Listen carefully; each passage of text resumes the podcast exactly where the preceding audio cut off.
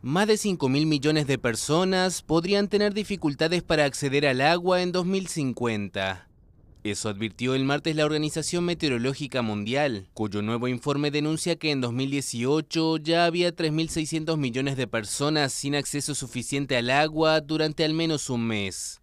Al mismo tiempo, los riesgos relacionados con el agua aumentaron en las últimas dos décadas, las catástrofes relacionadas con las inundaciones en un 134% y el número y duración de las sequías en 29%.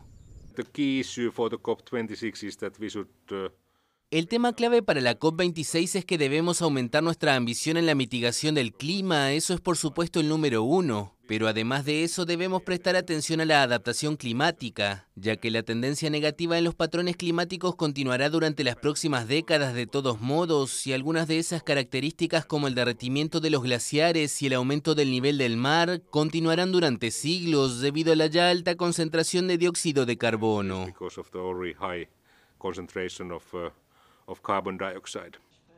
Para la organización de la ONU es esencial invertir tanto en sistemas que permitan una mejor gestión de los recursos como en mecanismos de alerta temprana. Se estima que en un 40% de sus países miembros no se recopilan datos sobre las variables hidrológicas básicas y que en dos tercios de ellos no se dispone de datos hidrológicos.